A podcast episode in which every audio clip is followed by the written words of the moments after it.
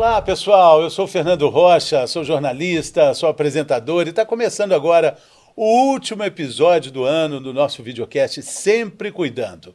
Esse é mais um videocast do Sempre Cuidando, que é um programa de suporte ao paciente da Servier, para apoiar você que foi diagnosticada, você que foi diagnosticado recentemente com alguma doença crônica, ou você que quer começar a se prevenir, a se cuidar melhor. Como você já sabe, ao longo de todo esse ano, a gente recebeu com muita alegria, com muito orgulho aqui, profissionais qualificadíssimos que compartilharam dados relevantes sobre doenças crônicas. O objetivo sempre único, te ajudar a melhorar cada vez mais o seu estilo de vida, consequentemente, melhorar a sua saúde como um todo.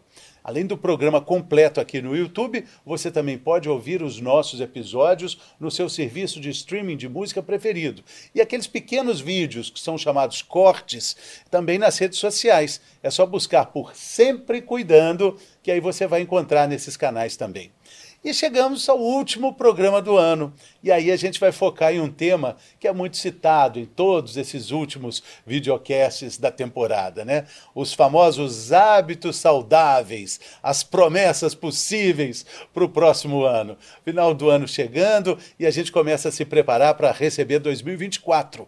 E a gente começa a planejar nossas metas de ano novo, as listas de ano novo. E a gente vai te ajudar a se planejar. Outro dia eu estava vendo uma nutricionista contestar uma frase que é muito dita por famílias que têm filhos. Falam assim: ah, não, aqui em casa tem que ter chocolate, bala, bombom, refrigerante, porque a gente tem criança. Opa! Eu falo, esse é o exemplo que você vai dar para os seus filhos? Por que tem que ter tanta coisa assim por causa das crianças? Talvez seja o motivo de não ter, né? Exato. O, a alimentação ideal começa na infância. Então, é o seu papel, é o papel dos pais fornecer alimentos saudáveis para os filhos, né? Tem outra expressão também, muito corriqueira, é, que assim, oh, gente, não come tudo, senão vai, vai jogar no lixo. Mas que troca é essa? Você vai comer tudo porque vai jogar no. Então você vai ser o lixo? Né? É, a pessoa se educar também, né, para as quantidades na hora de se servir, escolher de forma adequada, quantificar Sim. mesmo ter consciência, né? É, acho que esse é o, o, mais importante. Tudo isso é um conjunto de cuidados que vai trazer um resultado de uma vida mais equilibrada, né? Sim. Um controle maior, né? É, é, somando tudo isso, temos atividade física. Sim, atividade física é importante. É, recapitulando que já conversamos, né? Pode ser 150 minutos semanais de uma atividade moderada ou 75 de uma atividade vigorosa. Mas aí, Fernando, você me fala: "Ah, eu não tenho tempo". Mas você pode subir uma escada, né, de onde você trabalha, você pode levantar do escritório a cada 30 minutos e aí aumentar até seu rendimento no trabalho. É, o Brasil é, mesmo assim, um dos campeões mundiais de inatividade física, gente que não consegue colocar 150 minutos por semana. 45% da população. Não faz isso. É. Quase metade Quase da população metade. brasileira. Exatamente. Não consegue fazer não. isso. Não consegue. E aí a gente. Quem está acompanhando a gente aqui pensa, poxa, em 2023 eu não consegui, não, mas em 2024 eu vou conseguir. E muita gente se frustra porque acaba sendo, vira sócio da academia, sabe aquilo? Já Paga, fui sócio. Mas não vai. É, vira, vira sócio de várias academias ao Sim. longo da vida, né? Qual a dica, doutora, para a gente, em 2024, não virar sócio de outra academia? Mundo ideal. Ter uma academia ou muito perto de casa ou perto de onde você trabalha. E isso fazer parte da sua rotina e não esperar chegar em casa para resolver se vai ou não para a academia e colocar como meta principal. A minha meta é ir à academia, então organize para que isso seja a primeira tarefa do dia. Então, a tarefa cumprida, né? A gente coloca assim, eu coloco tarefa cumprida, dia que segue. Então, esse seria o mundo ideal. E ter alguém, idealmente, aqueles que puderem, ter um personal, alguém para acompanhar o treino, que aumenta o compromisso né, de ter alguém ali te esperando, é. dedicado. Dentro dessa, desse, desse escopo de dicas né, para a gente cumprir as metas, né, tem um livro muito bacana que se chama é, Comece o Dia Arrumando a Sua Cama, escrito por um grande comandante é, do exército americano e dizendo o seguinte, a importância de arrumar a sua cama, porque se você não consegue fazer logo cedo as tarefas mais simples do seu dia, certamente as mais complicadas você também também não vai conseguir. Então comece o dia arrumando sua cama, que isso já vai ser um ganho de qualidade. Tente no ano, né? Começar o ano, não o dia. Comece o ano arrumando a cama, né? É, a gente começa, não começa já frequentando todos os dias, os dias, né? Mas a gente mudando inicialmente, começando a sair de casa, né, indo lá.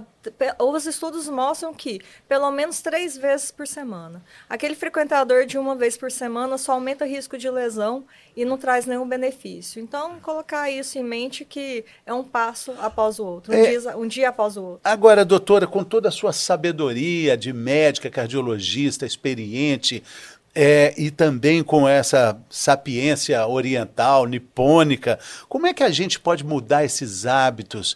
É, como é que a gente pode incorporar esses novos hábitos? Quem está acompanhando a gente aqui está pensando, poxa, não, não é possível. Eu preciso entender que isso é importante para a minha, minha vida, para a minha cabeça, para o meu corpo, mas na vida real a gente sabe quanto isso, quanto isso é difícil. É a questão que eu vejo principal, é se colocar como prioridade, né? Mudanças são difíceis porque são hábitos que você herdou dos seus pais. E muitas das vezes você vai contra essas regras, né? Que viram regras. Então, o principal é você querer, a própria pessoa querer mudar. E, não, e, isso não é uma mudança radical, é uma mudança diária. Como você mesmo falou, comece arrumando sua cama. Você organiza sua geladeira, você organiza sua rotina. E isso vai virando um hábito. Isso vai virando hábito. Exato. Eu também vi uma coisa muito legal que serve aí como dica para o próximo ano. Uma casa bagunçada influencia para uma mente bagunçada também. Sim. A organização mental, eu acho que é o grande segredo. É o equilíbrio. Né? O grande segredo da vida está em atingirmos nosso equilíbrio. Uma casa desorganizada significa que você não se organizou para isso. E você organizando a sua mente, você organiza o seu corpo. É. Vale para o carro também, viu? Abre o porta-luvas do seu carro e vê como é que tá. Se estiver muito bagunçado, não, não existe porta-luva organizado. Só manual do meu carro. no seu é assim? É. É, tá. e, e o porta-malas? Só o equipamento do hospital. Sensacional. Normalmente é mais bagunçado. Isso também diz muito sobre a sua bagunça mental. Então fica uma dica: arrume o porta-luvas do seu carro, arrume o porta-malas do seu carro, arrume sua casa. Você vai começar a arrumar também a sua mente para entender como é importante fazer atividade física. Tem um número mágico aí de três meses para o corpo entender essa mudança? Podemos falar sobre isso? Sim, inicialmente o primeiro mês é aquele mês de adaptação. Você está tirando o seu corpo da inatividade, está começando uma atividade. Com dois meses já tem as respostas adaptativas e as respostas permanecem após três meses, desde que você continue fazendo, né? E existe aquela, aquela regra, ah, eu tenho memória muscular, eu já pratiquei atividade física, então meus músculos têm memória. A memória dura no máximo ali uns seis meses, então aqueles que já deixaram de fazer atividade, aquela com rotina, passou de seis meses, você já começa a começar do zero, né? Então, fica essa dica. Se você parou, retome o quanto antes. Retome o quanto antes, é. porque quanto mais o tempo passa, mais a gente perde massa magra. E aí a gente fala da importância dos músculos para a gente viver mais, para a proteção dos ossos, para a proteção do cérebro. Ou seja, pode achar musculação chata, mas ela é absurdamente necessária, né, doutora? É, e o importante é fazer os dois. Para a parte cardiovascular, a gente prega sempre exercício aeróbico.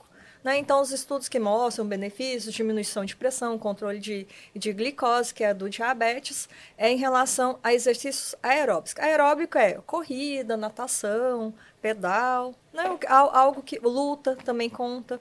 Mas o exercício de resistido, que é aquele da academia, ele é importante também por conta da questão muscular, equilíbrio, flexibilidade. Isso aí é pensando a mais longo prazo ainda. Você chegar bem aos 50, 60, 70, 125 anos, né? Então é, é essa nossa nossa meta. É, e a longevidade é um, é um fato, é? E dizem que a pessoa que vai viver 150 anos já está na Terra. Pode ser um de nós dois, Pode por ser, exemplo, doutora. Já ser. está entre nós, uhum. né? E...